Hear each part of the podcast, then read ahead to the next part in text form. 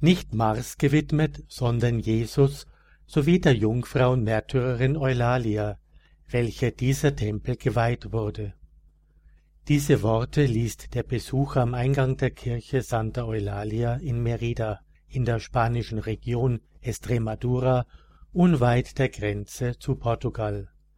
Was ist der Grund für diesen Hinweis, nicht Mars gewidmet, sondern Jesus und der Märtyrerin Eulalia? Die heilige Eulalia ist eine der berühmtesten und meist verehrten Heiligen in Spanien. Sie lebte an der Wende vom dritten zum vierten Jahrhundert zur Zeit der Christenverfolgung im römischen Reich. Gebürtig ist sie aus Merida, der Hauptstadt der antiken Verwaltungseinheit Lusitania. Lusitania war damals eine römische Provinz. Sie umfasste das heutige Portugal sowie Teile des westlichen Spaniens. Aus einer der ersten Familien Spaniens entsprossen, wird Eulalia christlich erzogen und gebildet. Von Jugend an zeigt sie eine wundersame, milde Sanftmut und eine tiefe Gottesfurcht. Ihre gänzliche Abneigung gegen die Vergnügungen der Welt geben zu erkennen, dass sie vom aufrichtigen Verlangen durchglüht ist, schon auf Erden sozusagen himmlisch zu wandeln. Über alle weltlichen Dinge erhaben, liebt sie nichts, was sonst andere Jugendliche anzieht. So erreicht sie schon sehr früh eine hohe Vollkommenheit. Sie ist erst zwölf Jahre alt, als die Christenverfolgungen des grausamen römischen Kaisers Diokletian sich auch über Spanien ausbreiten. Nach den Anordnungen des Kaisers wird allen Christen befohlen, den Göttern Roms und auch dem Kaiser zu huldigen und zu opfern. Ungeachtet ihrer Jugend sieht Eulalia die Anordnung, dem heidnischen Kaiser und den heidnischen Göttern zu opfern, als eine Aufforderung zum Kampf an.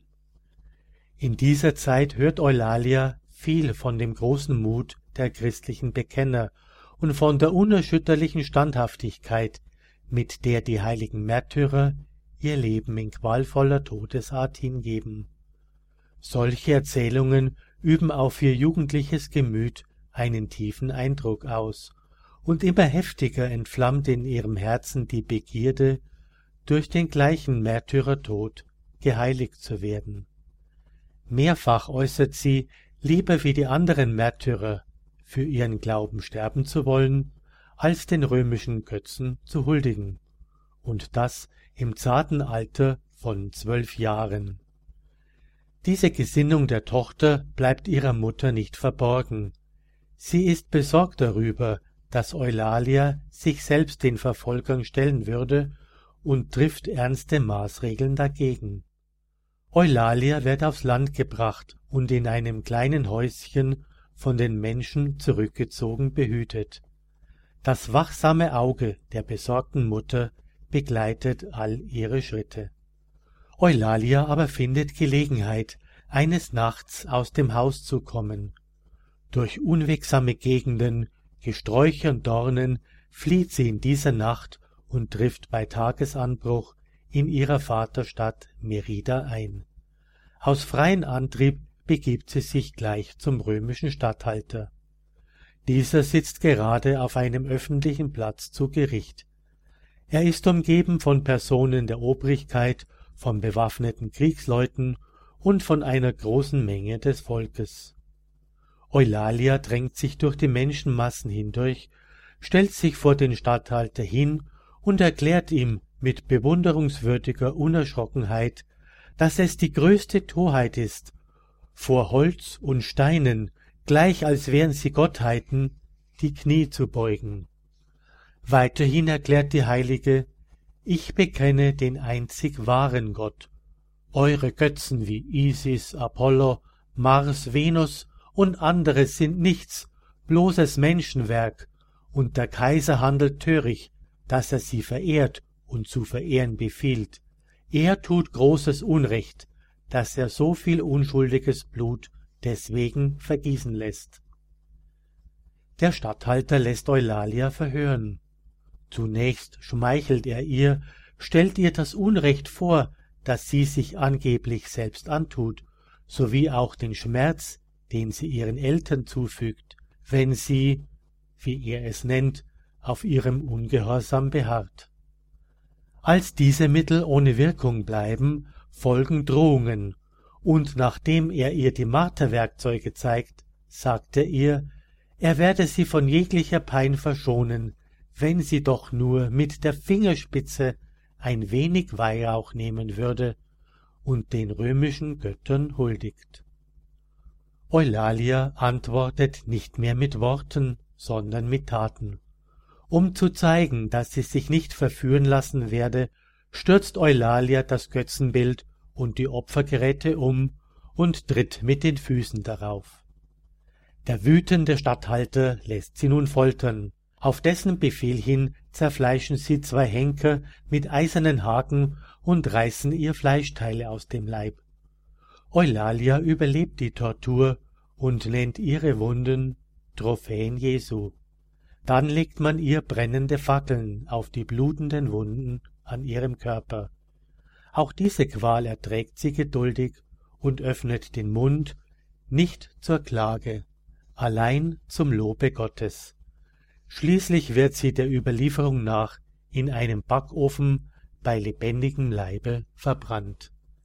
Der Schnee, welcher nach ihrem Märtyrertod in großen Mengen herabfällt, wovon der Chronist ausdrücklich berichtet, bedeckt ihren Leib, ein Umstand, der beweist, dass die Heilige zur Winterzeit gelitten hat. Die Christen bestatten Eulalia auf ihrem Friedhof. Die Leidensgeschichte der heiligen Eulalia verfasst knapp hundert Jahre später Prudentius, ein hochgelehrter christlicher Dichter, in Form eines Hymnus. Im fünften Jahrhundert wurde in Merida eine Kirche gebaut, aus der die heutige Basilika Santa Eulalia wuchs, in welcher man die Gebeine der Märtyrerin unter einem Altar beisetzt. Der Chronist schreibt unter anderem, dass man von allen Seiten gekommen ist, um Eulalia zu verehren. Eine kleine Kapelle vor der Kirche außerhalb gelegen, weist auf den Märtyrertod durch die Bezeichnung mit ihrem Namen hin. Der Name der Kapelle heißt übersetzt Ofen der heiligen Eulalia. Die Reliquien werden im Jahre 780 nach Oviedo übertragen, um sie dem Zugriff durch die islamischen Eroberer Spaniens zu entziehen. Dort ruhen sie bis heute in der ihr geweihten Kapelle der dortigen Kathedrale.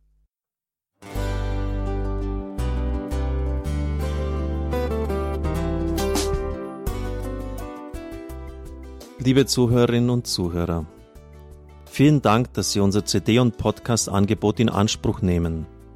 Wir freuen uns, dass unsere Sendungen auf diese Weise verbreitet werden. Dieser Dienst ist für Sie kostenlos. Für uns ist er allerdings mit einem nicht unerheblichen finanziellen Aufwand verbunden. Deshalb sind wir für jede Spende dankbar. Alle Bankverbindungen unserer Spendenkontos können Sie über unsere Homepage horeb.org unter dem Menüpunkt Spenden einsehen. Dort besteht auch die Möglichkeit, online zu spenden natürlich nach den neuesten Sicherheitsstandards. Sie können diese Informationen auch bei unserem Hörerservice unter der Telefonnummer 08328 921 110 erfragen. Ich wiederhole die Rufnummer 08328 921 110. Vergelt's Gott für Ihre Unterstützung. Ihr Pfarrer Kocher.